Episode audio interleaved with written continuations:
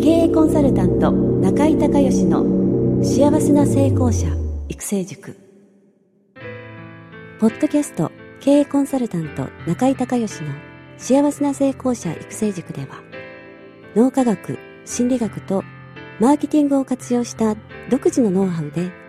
ビジネスと人生のバランスの取れた幸せな成功の実現をお手伝いします。この番組は経営コンサルタントであり幸せな成功者育成塾塾長の中井孝義がお届けします。皆さんこんにちは。中井孝義です。この番組では私がこれまでに800人以上の経営者の経営相談人生相談に答えてきた中で確実に成果を上げたビジネスと人生のバランスの取れた幸せな成功を実現するためのノウハウをベースにしてリスナーの皆さんや塾生の皆さんからの質問に私のオフィスやスタジオセミナー会場などから直接お答えしますリスナーの皆さんこんにちは経営コンサルタントの中井隆義です今日は京都の、え自宅スタジオからですね、えリスナーの皆さんのご質問にお答えをしたいと思います。え今日ですね、ご質問いただいているのは大阪の生命保険代理店の、えー、経営者の虎吉さん。あ虎吉ですね。えー、今年もね、えー、2月に、えー、阪神タイガースの、えー、宜野座のキャンプにね、えー、見に行ってこようと思ってるんですけど、えー、金本監督がね、えー、就任しまして、で、掛布もね、えー、掛布さんも二軍監督ということで、えー、金本フィーバーが予測されると。いうことで駐車場が改装されたりとか、あとは、えー、芝がですね、あの、甲子園と同じ、全く同じ芝に、えー、スタジアムをね、え植え替えられたりとか、まあ、金本フィーバーということで、かなり、え、今年の2月の沖縄盛り上がると思うんですけども、まあ、それはさておいてですね、えー、ご質問の方に行きたいと思います。えー、生命保険の代理店を経営していて、えー、スタッフも10人ほどいるんですけれども、えー、なかなか、え私が取ってきたお客様をスタッフの方に引き継ぐことができないと。えー、ど何かいい方法ありますでしょうかと。えー、いうようなことなんですけど、これはね、ほんとよくある質問というかね、よくあるケースなんですよね。えー、まあ、政法でも、あのー、まあ、それ以外でもそうなんですけど、その、一旦打ったら、それで関係が終わりっていう、えー、ことじゃないサービスってありますよね。生命保険だったら、まあ、更新とかもあるし、それから、まあ、いろんな、えー、その他、こういうのありますけど、どうでしょうみたいなとか、あとは、えー、新商品が出たんでどうでしょうみたいなことで、えー、お客様との関係性がね、ずっと、ね、お客様がまあ極端な話、亡くなられるまで続いていくっていう、えー、サービスあるじゃないですか。で、こういう場合は、えー、その、もともとこの人に、えー、預けたら安心だ、任したら安心だってことで、一番初めのそのセールスの人の、えー、信頼ということで、そこで商品を買ったり、サービスを買ったり、まあ、えー、保険を申し込んだりとかしてるわけですよね。で、その人を信頼して、えー、その、今回の場合だとその生命保険に入ったのに、えー、途中から違う若い子が来てですね、えー、担当変わりました、みたいな感じで、えー、言われると、お客様の方としてはですね、え？っていうね、えー、まあ、違和感があるというか、うん、まあ、不安なんでしょうね。え、まあ、不安だということで、えー、まあ、トラブルまではならないでしょうけど、いやいや、あの、私は、えー、あなたを信頼して、この保険入ったんだから担当を変えるなんて言わないでと、えー、まあ、いうような話に、え、なりがちだということですね。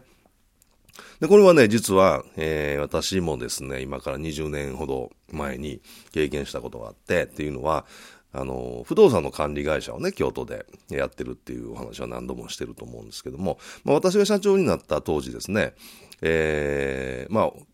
お客さんが、えー、まあ、マンションのオーナーさんが少なかったんで、えー、なんとか回ってたんですが、まあ、おかげさまで、えー、どんどん契約が取れるようになって、いろんなマンションのオーナーさんとお付き合いするようになると、えー、その初めに、もうセールス行ってる人がですね、えー、もう手に負えなくなってくるんですね。まあ、セールスの人の仕事はセールスなんで、えー、新規の、えー、オーナーさんの物件を獲得していかないといけないと。で、そうするとその管理の方のことはもう全然、えー、する時間がないと。で、まあ当然管理は管理でね、プロの管理マンがいますからそっちの方がやるんですけど、全く同じ、えー、状況で、このオーナーさんから、えー、まあ、契約をいただいて、で、そうすると、えー、次、その契約いただいたら次にその担当者、営業の担当者と管理の担当者がオーナーさんのところに行って、今日から、えー、引き継ぎますと。この管理の担当者がうちの、えー、まあ、オーナーさんの担当なんで、えーえまあ、よろしくお願いしますみたいなことを言うんですけど、その時にオーナーさんが、えそんな話聞いてないと。えー、私はあの営業の方ね、担当のあなたのことを信頼して任したのに、その話が違う、みたいな、えー、あなたがやってよ、みたいなことがですね、起こり出しまして、で、そうするともう間に合わないんですよね。で、そこで、えー、どうしようっていうことで、営業の担当者とその管理の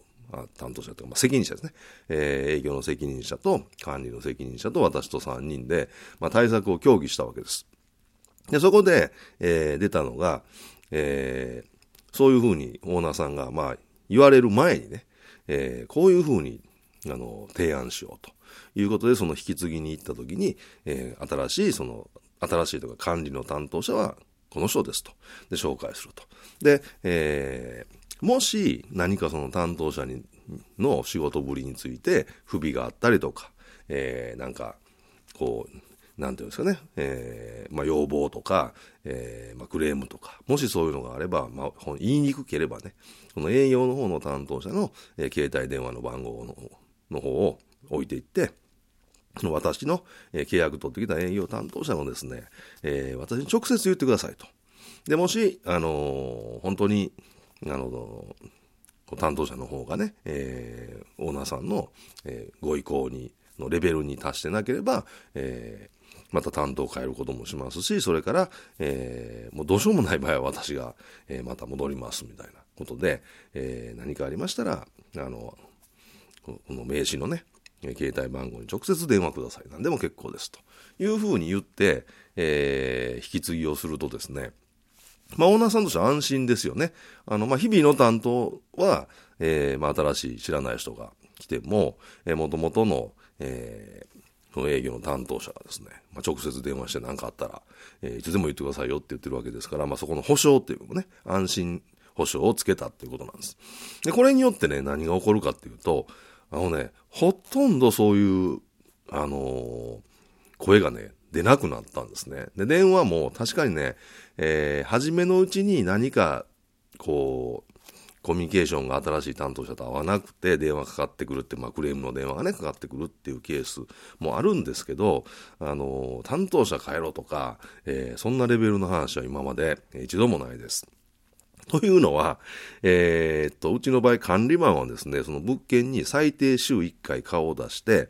えー、その掃除がちゃんとできてるかとか、えー、まあ、ゴミが落ちてたらゴミ拾って自転車が、えー、ね、整理整頓できてなかったら整理整頓して、あとは掃除は業者さんに全部外注してるんで、その業者さんがちゃんと掃除してるかっていうのも、えー、まあ、チェックをして、えー、というのを、まあ、定期巡回とやってるんですね。それから、月次報告と言いまして、えー、月1回はオーナーさんに直接、えお会いをして、その1ヶ月間の、え、入居の報告、入居者の報告、それからその建物の設備管理の報告ですね。え、これを面談するっていうのをですね、ま、月1回やってるんですよ。でそうするとね、何が起こるかっていうと、人間の信頼関係っていうのはですね、実は、え、合ってる頻度、回数によってどんどん深まってくるんですね。だから、えー、と、1ヶ月、2ヶ月、3ヶ月も経てば、オーナーさんと直接ね、何度かお話をしていけば、その間、えー、営業の方の担当とはもう一言も口聞かないわけですね。だからだんだんその管理の担当者の方に、えー、信頼関係を寄せていただけるようになって、もう半年後、ね、一年後ともなればですね、えー、もう営業担当者のことなんか忘れてるぐらいにですね、その管理の担当者の方と、えー、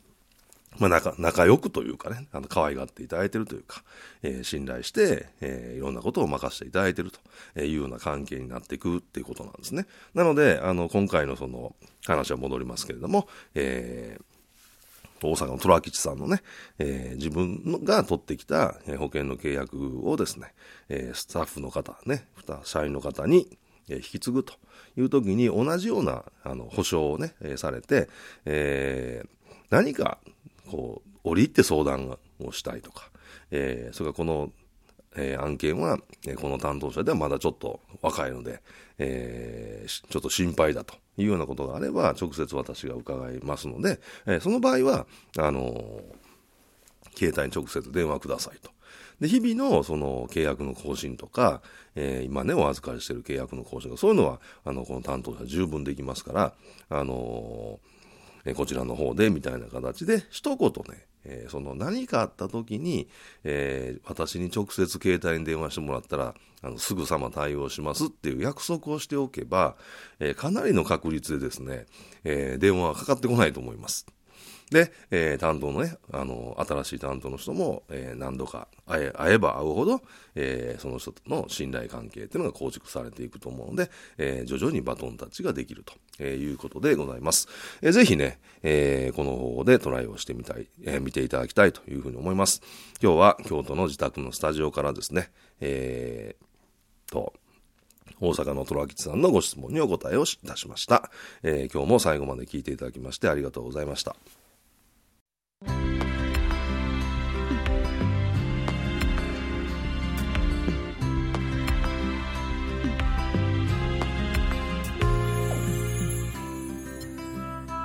回の番組はいかがだったでしょうか？あなた自身のビジネスと人生のバランスの取れた幸せな成功のための気づきがあれば幸いです。なお、番組では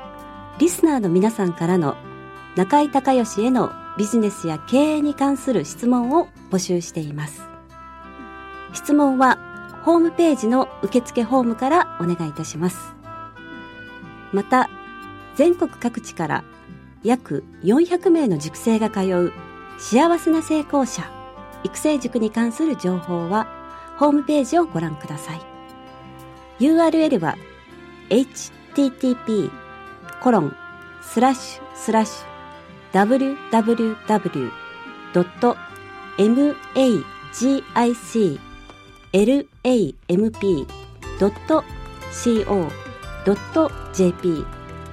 http コロンスラッシュスラッシュ www.magiclamp.co.jp または中井隆義で検索してください。ではまたお耳にかかりましょう。